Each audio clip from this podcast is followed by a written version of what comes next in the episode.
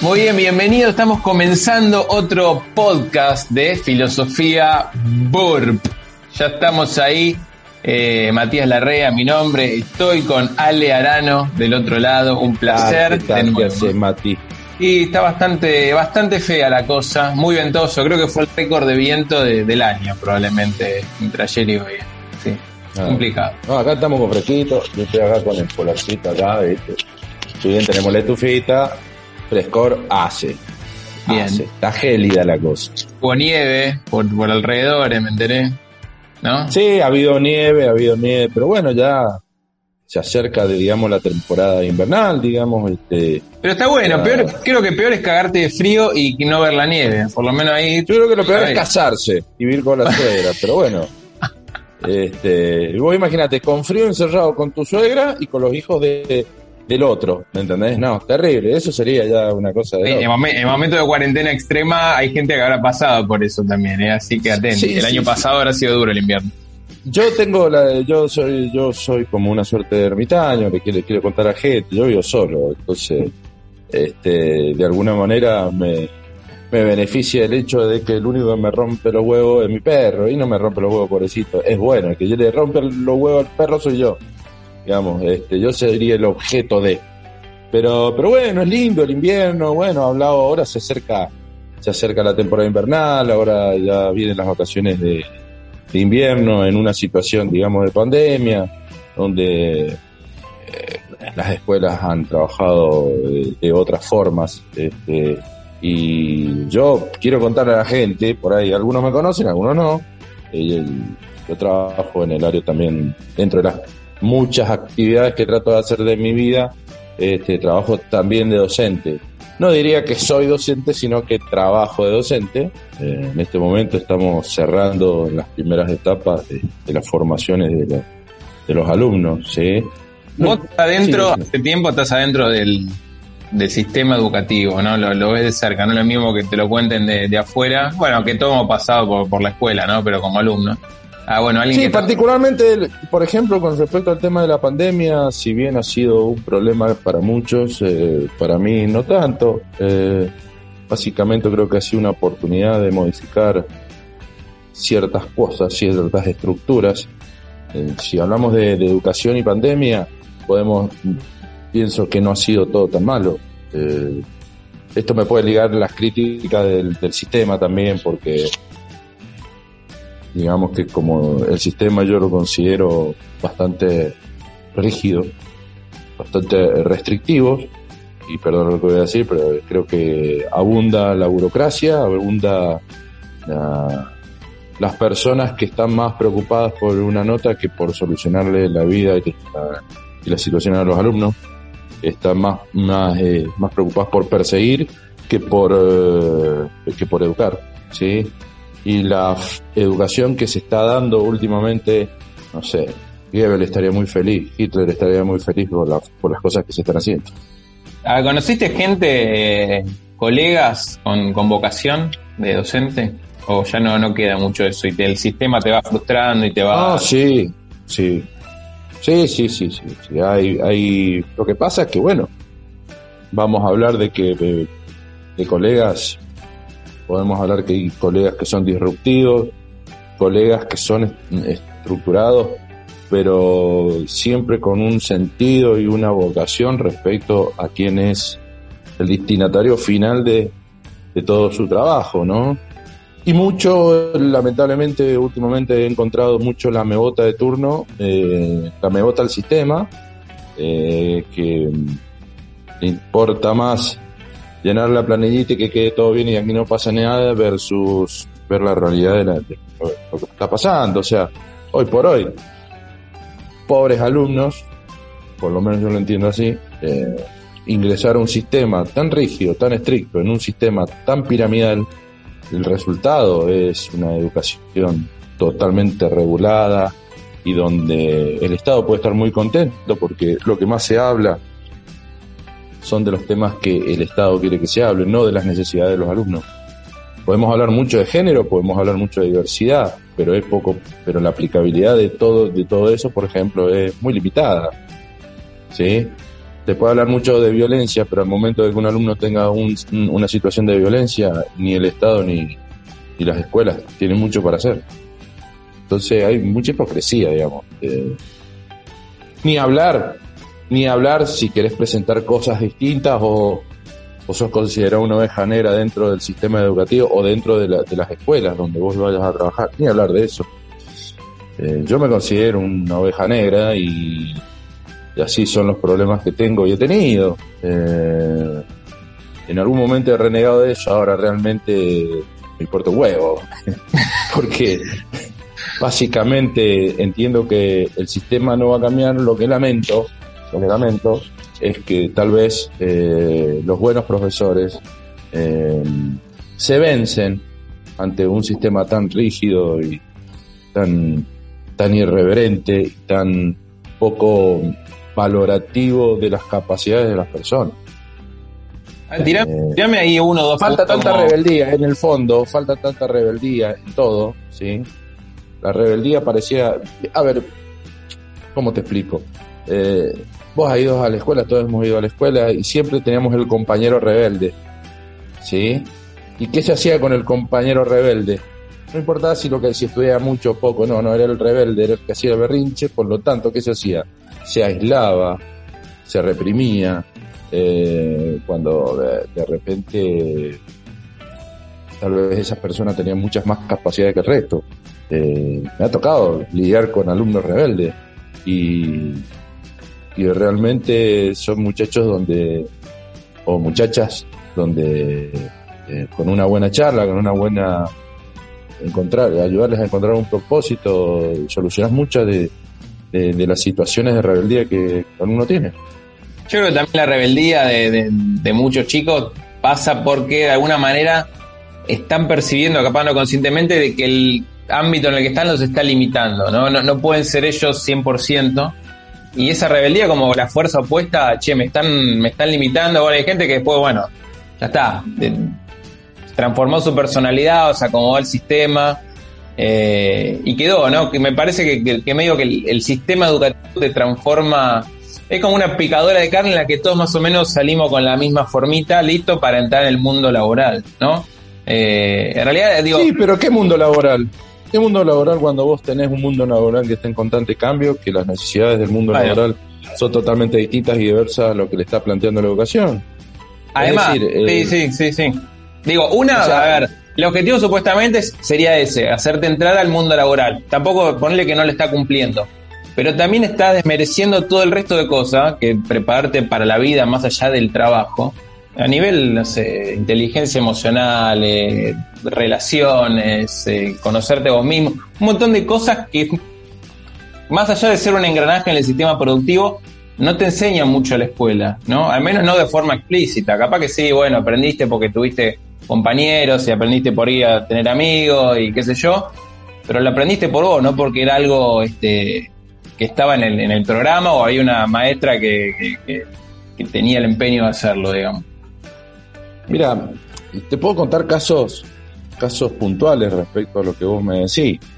Eh, alumnos que, que les cuesta desarrollar actividades que son más habituales para la vida, como por ejemplo hacer una carta, pero escribir, escribir eh, actividades con lápiz todavía, porque tienen la inseguridad de no escribir con lapicera eh, seguir escribiendo con lapicera teniendo los medios electrónicos para escribir por otros medios, profesores que les piden este, trabajos en, lápiz o lapicera, este, cuando vos tenés todos los medios tecnológicos, eh, solución para, para ello.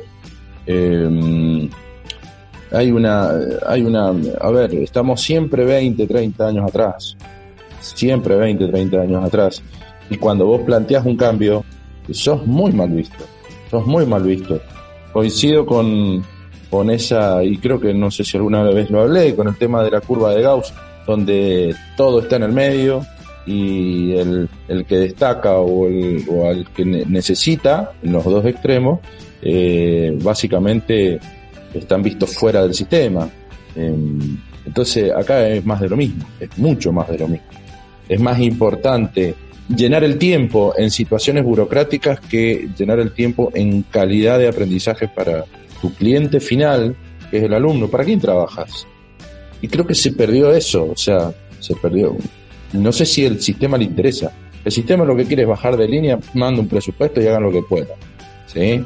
Y en el medio hay una total falta de rebeldía, una escuela que es, como dice Foucault, Foucault dice que las escuelas son como las cárceles. Entonces, eh, cuando vos planteas situaciones que son distintas o que son diversas, te encontrás con el recelo del sistema que vos no puedes hacer lo que, o la idea, no puedes llevar a cabo ideas innovadoras, ideas disruptivas. No se puede, no se puede. Eso genera mucha frustración en, los cuerpos docentes, ¿sí? Lo digo esto especialmente porque es una situación que, que me ha pasado, ¿sí? Y que yo suponete, en, pocos días tengo que hacer una reunión de personal y, escucho cada cosa. Yo le grabaría a la gente una reunión de personal para que se den cuenta la sarta de pavadas que se hablan y pocas ideas que muy poco que son que no tienen que, son opiniones que no tienen verificación científica que tienen poco de, sustento real muchas veces sí y son las que se llevan a cabo en las escuelas que terminan en un saco vacío, porque realmente las personas que tienen que ejecutar todo eso y tienen las, eh, a, veces no tienen ni las capacidades, a veces no tienen ni, ni la voluntad y otras veces no, no, no, el sistema no te deja. sí, no, entiendo lo que decís. Yo estoy este, muy, muy cercano a la obra de, Claudio Naranjo, que, que, es uno de los, de los grosos de la terapia gestáltica. Y él, en los últimos años de su vida, este, 20, te diría casi, se dedicó mucho a, buscar una transformación en la educación en varios países de Latinoamérica, en Europa, donde tenía mucha influencia. Y veía como esta traba ya burocrática. Dice, visitó muchas veces a los ministros de salud de distintos países y se encontró con que era, era como que había una impotencia de, de, cambiar un poco el sistema. Era un poco lo que, lo que quería era darles una especie de entrenamiento intensivo a los profesores en cosas que no solo son pedagogía, ¿no? Cosas más que el tipo, él, le llamaba competencias del ser, ¿no? Cosas de, empatía, de, manejo de emociones, de, registrar tu cuerpo, un montón de competencias más allá de las intelectuales ¿eh? y de, la capacidad de enseñarle a otra persona a adquirir conocimiento intelectual, ¿no? Que básicamente para eso se preparan los docentes. Se encontró con esa, con esa dificultad, sí. Y... Pobre Naranjo, porque lamentablemente, le gusta o no, sí, este va a ir a, chocar contra una pared, porque básicamente yo, como docente, y docente que trabaja en el Estado, considero que el Estado no es capaz de brindar educación. Ahí tenés un título. Eh, ¿Por qué? Básicamente porque mantiene intereses políticos. ¿Sí? En el, en el zoo político que es, es la persona, lo que necesita, ¿sí? Son personas que trabajen para los políticos. ¿En qué sentido? Y que sigan los ideales, que, que, que, sigan todo, todo lo que la política necesita y en función de eso, toda la currícula, toda la educación y todo el sistema, ¿sí? adoctrina en función de eso. Entonces perdió la escuela eh, esa función de, de formar y pasó a adoctrinar. Esto tal vez a mí me puede costar el puesto, no me importa. ¿eh? pero realmente los docentes, yo me considero un docente de vocación, y me encantaría tener mayor libertad para decir cosas o hacer cosas con los alumnos y desarrollar cosas y los chicos que tengan problemas tratar de, de, que hay un sistema de contención y poder explicar cosas útiles, porque vos dijiste inteligencia emocional me parece fundamental, educación financiera, las currículas, los, los programas y planificaciones que existen dentro de las materias que se dan por lo menos en la secundaria, ¿sí? En un 50, en un 60% carecen de sustento, no tienen sentido. No tienen sentido. ¿Quiero que lo repita de vuelta? No tienen sentido. Porque no son útiles para el niño, para el educador, para el educando, para la persona que necesita formar. ¿Sí? No les dan, no les dan las cosas que ellos necesitan. Al final del año, cuando terminan su etapa formativa, Sí, ellos están contentos, pero porque terminaron, pero no disfrutaron del trayecto. No disfrutar, ¿Qué disfrutaron? De estar con los compañeros, ahora lamentablemente no se puede. Un par de charlas de algunos profesores buenos voluntarios, pero después todo lo que les diste no sirve para nada, se lo olvida. Y es medio memorizar para el examen y después te olvidas y, no queda nada. Incluso si lo recordara, yo creo que también se hace mucha énfasis de un montón de, de datos históricos y qué sé yo que te conlleva mucho tiempo y no sé si hacen a la a lo que es ser un, un ser humano preparado para la vida, ¿no? Tanto énfasis que le ponemos un montón de cosas en, historia, en detalle de cuándo las batallas, quién luchó contra quién. Cuando por eso se podría de una forma mucho más capaz resumida y, enfocarte en un montón de habilidades de, de, relación con el otro, ¿no? De, no sé, que te enseñen más sexualidad, cómo tener una pareja, cómo este, cosas más de, del día a día, de lo cotidiano en la relación con el otro, que no te lo enseñen, no en la materia este, yo y el otro, que se llame, por ejemplo. Resolver problemas creo que, o aprender a, situarse en una, en una postura de resolución de problemas, más de una postura de victimización y ayuda, sino en cómo salgo de esta situación.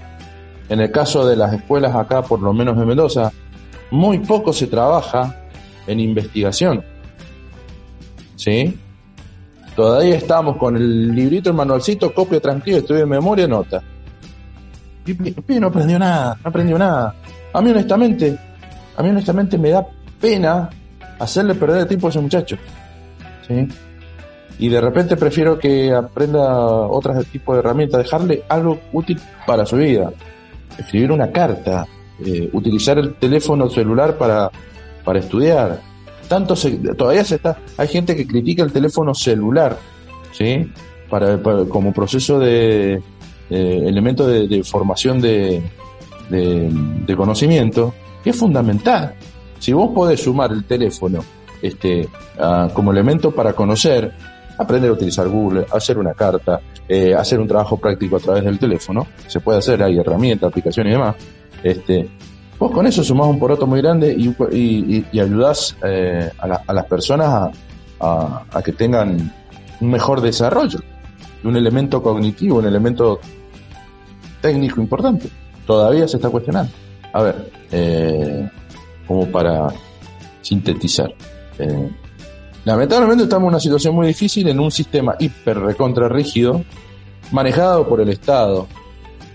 Ese Estado le transfiere a través del miedo y el sistema, con el grande Wall de la película, la película de Wall, este, a, las personas que son usuarios de eso, este, una picadora de carne que salís sabiendo poco y entrenado técnicamente eh, en ciertas doctrinas o políticas o ideologías, pero, pero no en elementos para resolver cosas para la vida, eh, terminás, terminás eh, siendo un idiota útil, funcional, vos como docente, ¿sí?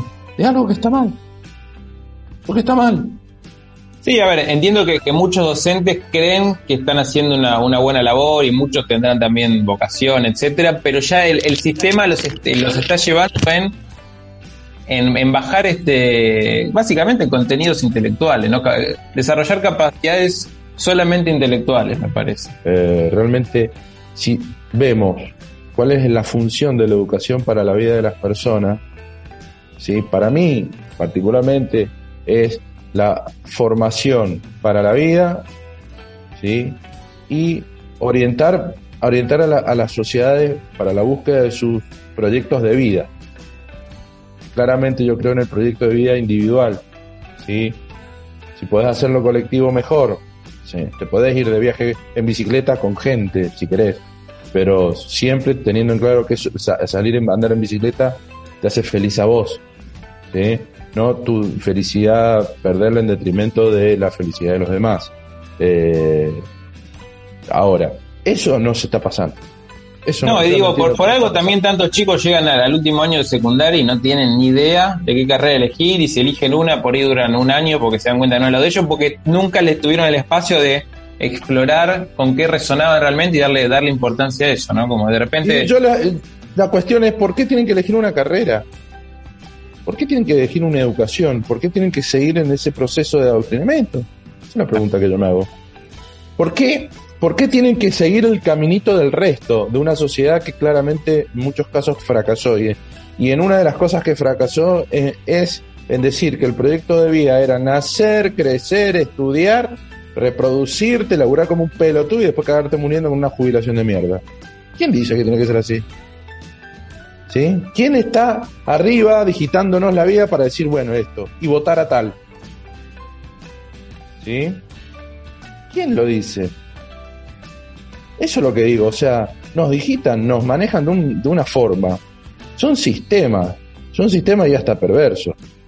Me encantaría, me encantaría que, que este video, por ejemplo, llegue a un, algún secretario de educación que sepa, que sepa que hay docentes rebeldes, que hay docentes que no creen en él, que no creen en este sistema, ¿sí? pero que sin embargo están dispuestos a dar la, pelea adentro. ¿Por qué? Porque saben, saben que cada vez somos menos, cada vez somos menos, este, los docentes que podemos decir con libertad y con voz propia, ¿sí? algo distinto de lo que se dice en el paquete enlatado que todo el sistema educativo da. Yo me puedo reprochar errores como cualquiera que, que, ha tenido, pero si hay algo que no me reprocho es que a mis alumnos le di siempre una voz distinta. ¿Eh? Eh, y que esa voz del sistema me la reprocha. Y es hermoso. Es hermoso saber que tengo enemigo. Es hermoso saber que, que hay gente que no me quiere adentro. El otro día con una directora tuve un escrito, un intercambio de palabras porque me pide planillitas, numeritos, ¿sí? Y observo que esa directora, el árbol, le tapa el bosque y yo le dije, señora, sáquese el árbol, vea el bosque, ¿sí?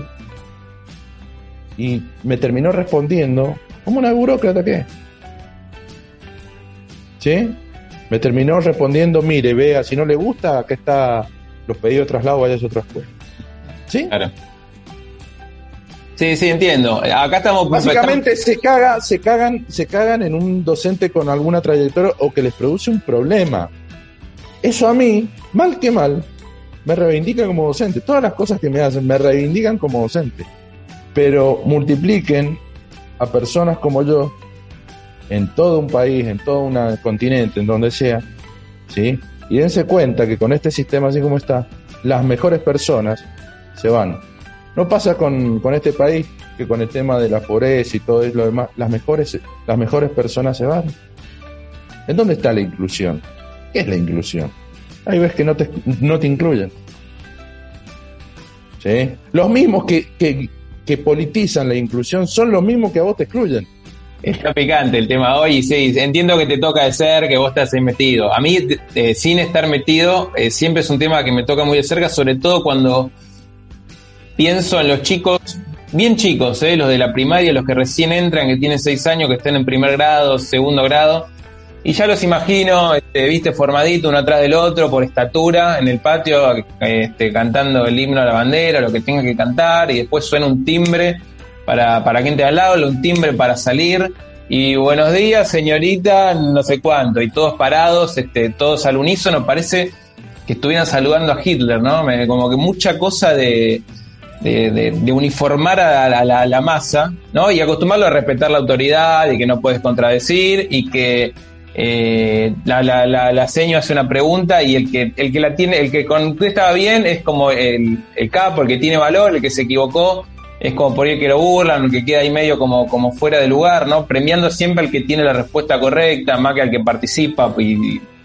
eh, se puede equivocar, como se empieza a generar como una especie de ambiente competitivo que después bueno, en, Estados Unidos es muy evidente esto, viste, ya en las películas cuando, cuando parodian un poco a, las escuelas de secundario, esa cosa competitiva de, esos grupos también, los populares, los deportistas, los, los nerds, eh, y esa cosa de, de quién está por arriba del otro a nivel académico se empieza, está, está, formado con eso, ¿no? Con, competitividad, con formarte para el mundo laboral como casi la única meta del sistema educativo, como si fuera, eh, una vez que tenés resuelto tener un trabajo, ya tu vida tiene este sentido tiene, y sos feliz, ¿no? Como, como que fuera esa la, la base de todo. Y en realidad el sistema educativo está prácticamente totalmente relacionado al sistema económico, ¿no? Como que te, te, forman para hacer, yo creo, un, un engranaje en el sistema productivo, pero no mucho más que eso. Eh, es una bueno, porque los mejores años de los chicos los están medio desperdiciados. Bueno, yo creo que en ese sentido, en este país, en los últimos 15, 20 años, lo que se ha hecho es básicamente, en vez de ser un engranaje del sistema educativo, es un engranaje del sistema político. Por ahí tengo una diferencia de matices con vos. Creo que las leyes, en función de las leyes y todos los, los, los, los elementos educativos que, que se están trabajando en las escuelas eh, van en función de eso. Eh, se habla de, una educación sociocrítica, ¿sí? En donde se tiene que criticar el sistema actual. ¿Pero cuál sistema? No todo el sistema, sino el sistema que va en contra de los intereses políticos del gobierno este, de turno. ¿Sí? ¿Se entiende? Entonces, eh, si este gobierno de turno tiene una tendencia más progresista, entonces vamos a ser sociocríticos con el capitalismo. Eso no es sociocrítico. No sé si se entiende. Sí, sí, sí, eh, sociocrítico sería vamos a criticar todo y vamos a, vamos a, vamos a despertar todas las voces y que todas las voces, ¿sí? Y que todas las voces puedan decir sus cosas. ¿sí? El capitalista, el comunista, el feminista, el antifeminista, eh, el conservador, el liberal, todos. Entonces estamos adoctrinando, digámoslo como es. Estamos adoctrinando, estamos dando una educación de muy pobre calidad, no le estamos dando al alumno lo que necesita, ¿sí? Que en definitiva creo que para eso estamos, cuando uno empezó a estudiar y dijo, bueno, me voy a dedicar a, a hacer educación, ¿sí? Es porque esa persona necesita una formación de algo o en darle habilidades, darle capacidades para que él pueda desarrollar. No solo por eso, es decir, no le estamos dando al alumno lo que necesita, en definitiva no le estamos dando al ser humano lo que necesita, ¿no? Porque en definitiva es eso, después, después nene la humanidad, ¿no? Es más allá del, rol de alumno que cumple ahí. Eh, una, la, la, escuela tiene una influencia muy fuerte y bueno, igual que los padres, ¿no? La infancia. Y, todos los modelos lo, lo, sacan de ahí, ¿no? Como estar repitiendo, repitiendo eh, igual siento que estaba, está empezando como a cambiar un poco todo.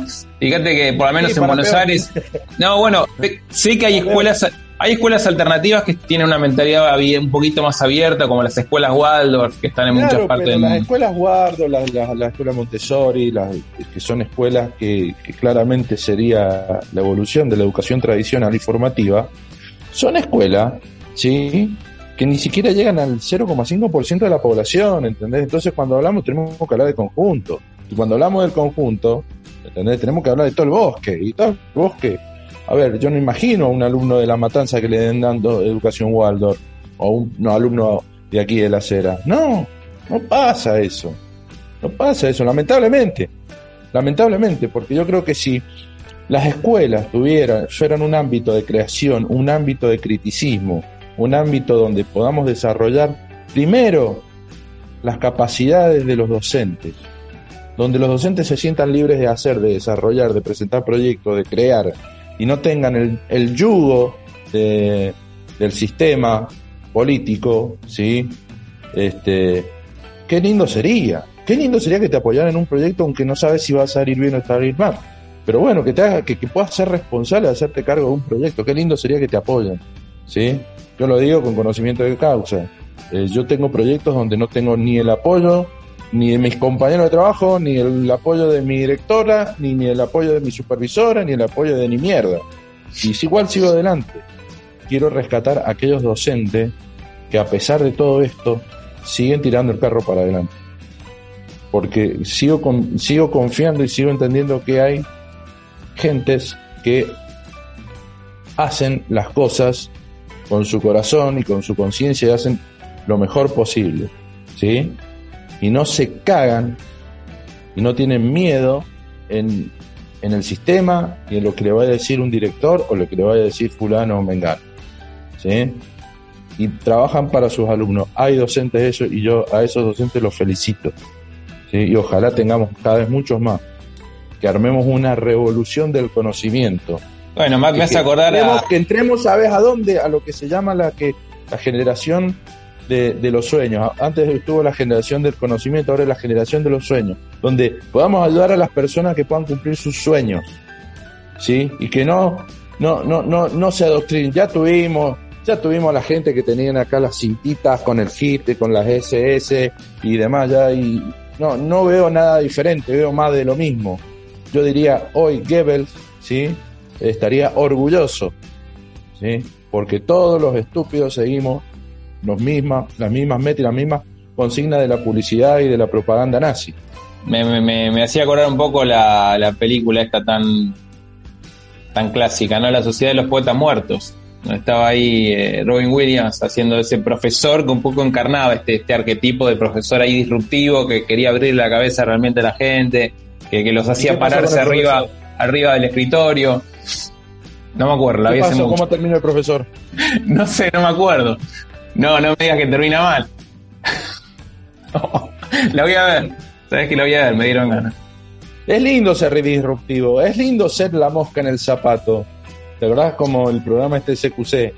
Eh, es lindo ser la mosca.